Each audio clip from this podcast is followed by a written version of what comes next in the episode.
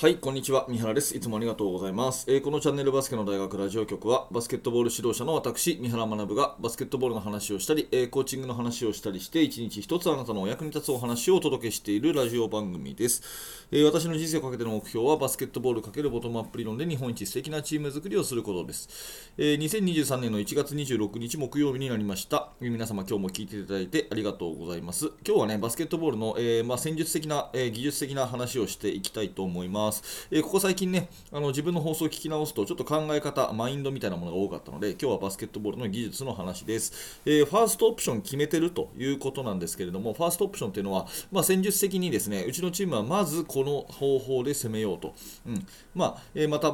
または、えー、と誰々君、誰々さん、この人でまず攻めようっていうのを優先順位決めてるかどうかっていうことですね。えで意外とこれを決めてなくてですね、その形だけ、えーなんとか何々オフェンスみたいなのをなぞるっていう人が結構多いのかなというふうに思ったので、えーこれをまあ決めておく方がいいんじゃないかなという、そんなお話でございます。えーぜひ最後までお付き合いください。えーまずですね、この話を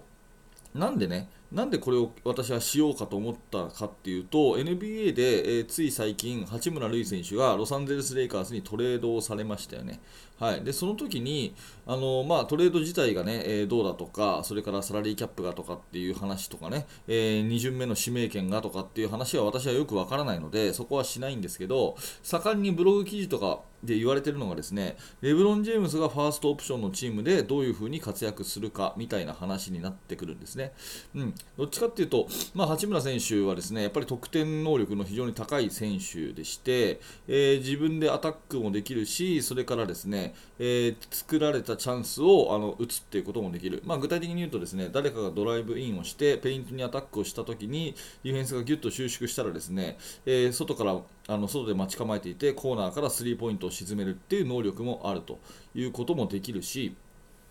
それからインサイドにこうあポストアップとかをしてですねパワープレーで自分がこうオプションとして入あのファーストオプションとして攻めるということも、まあ、できるタイプの選手だと思うんですね、まあ、NBA のレベルでいくと多少サイズは小さいかもしれませんがフィジカルが非常に強いというふに思うので、まあ、得点を取る能力が非常に高いと。ただディフェンスに若干難ありという評価がね、えやっぱりここ最近のお話というところで、ま、トレードになったんじゃないかっていう話にはなるんですけど、まあ、このねファーストオプションで誰が攻めるかっていうのが結構 NBA とかプロに行けば行くほど明確に決まっている気がするんですよね。うん、で、えーまあ、レイカーズで言ったらレブロン・ジェームスがとにかく攻めるのは間違いないと。でそこに対してディフェンスが寄るのも間違いないと。でこれを生かすのがチームメイトであるっていうようなところが多分システム的になっていてで八村選手はおそらくあの自分がこうクリエイトするというよりは、えーキャッチシュートが多くなるでしょうと、うん、であのディフェンスのインプルーブディフェンスのあの成長がより必要になるでしょうみたいなね。ただ、えーこれでもしあのアンソニー・デイビスが帰ってきて、レブロン・ジェームスが健康で、で八村塁選手が入ると、結構レイカーズはガードの選手が多いので、あの小さいラインナップというよりは、えー非常にこうフィットする、ね、大きなラインナップでリバウンドも強く、えーフィットするんじゃないかっていうような見方もあるし、それからラッセル・ウエストブルックがですねあの非常にこう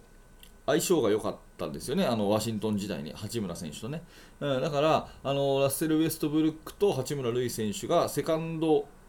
ユニットっていうのかな、うん、次のあのベンチからスタートするときのレブロンとか AD を休ませるときに貴重な戦力になるだろうというようなところがあったりして、いろんな話があってね、まあ面白いなというふうに思うんですね。で、あのファーストオプションを決めてるかどうかっていうのって、まあ、やっぱり NBA の試合を見ると、本当にこの人でまず攻めましょうということが結構はっきりしてたり、そのためのセットプレーっていうのが結構はっきりしてるんですね。まあ、要はですね、個人の能力を生かすために戦術があるっていうそういう感じをすごく受けます、えーここ大事なんでもう一回言いますけど個人の戦術あ個人の能力を生かすために戦術があるっていうね。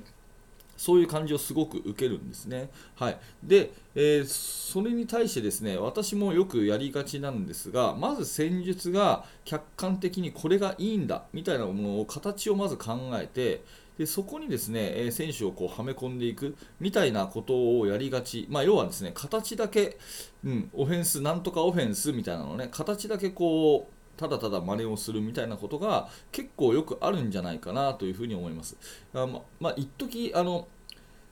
まあ、バスケットの形で言うとですね、ホーンセットっていうのがすごくすごく流行したんですね。もう10年ぐらい前になりますかね。えー、今までなかった斬新な形で、普通、インサイド、ね、2人立てるんだったらですね、ハイポスト、ローポストみたいに立つんですけど、これを2人ともハイポストに立たせると。うん、それから、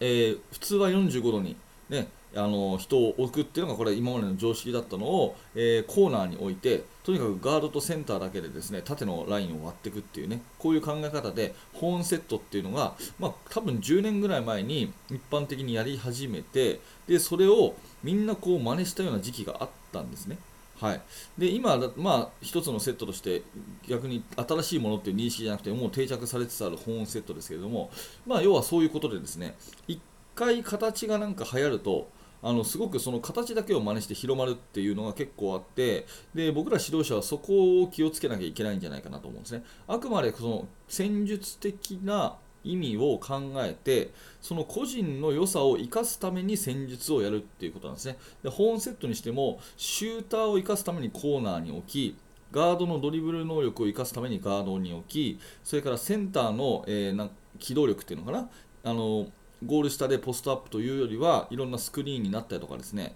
それからポップアウトして外に広がったりっていうことを生かすためにそういう適材適所の選手がいてでまずはガードから攻めましょうみたいなファーストオプションが決まってて、えー、それを形にすると保温セットになったっていうだけの話で別にあの形ありきじゃないんですよね。だからあの戦オフェンス戦術を、ね、構築するのがちょっと苦手という人は多分ね、なんとかオフェンス、なんとかオフェンスっていう形から入る人が多いんですよね。まあ、3アウト、2インがいいとかですね、え5アウトがいいと聞いたからそれをやる。みたいなね、えー、そういう感じになる人が多い気がするんですけど、まあ、そうではなくてですね、まあ、その NBA の、ね、レベロン・ジェームスだとか、えー、誰々だっていうぐらいにその特化した個人じゃなくてもいいんですけどそのこの子たちの能力がこうだからこういう形になりましたっていう風な戦術の決め方、うん、なぜこれをやるのかっていうのがはっきり言える。そして戦術が個人の邪魔をしないようなそういうような決め方が一番理想なんじゃないかなというふに思っています。なのでまずオフェンスのあのデザインに悩んでいる人は自分たちのチームのファーストオプションとなる人は誰なのか。またはファーストオプションとなる、えー、プレーは何なのかっていうことを突き詰めて考えてでそこからですね、えー、その全体像を見ていくといいと思います、まあ、よく言われる何のためにっていうことですね。何のためにそれをやるのか。どんな思いでやるのか、うん、あのホワイから考えるっていうような言葉も言われますけどとにかくその形から入らない。うん、何のためにやるのかっていうことを考えるっていうことがすごく重要で、まあ、NBA のプレー、まあ、今回ね、レイカーズに注目が集まるので、ね、レイカーズでいいと思うんですけど、間違いなくあそこはレブロン・ジェームスがファーストオプションなわけですよ。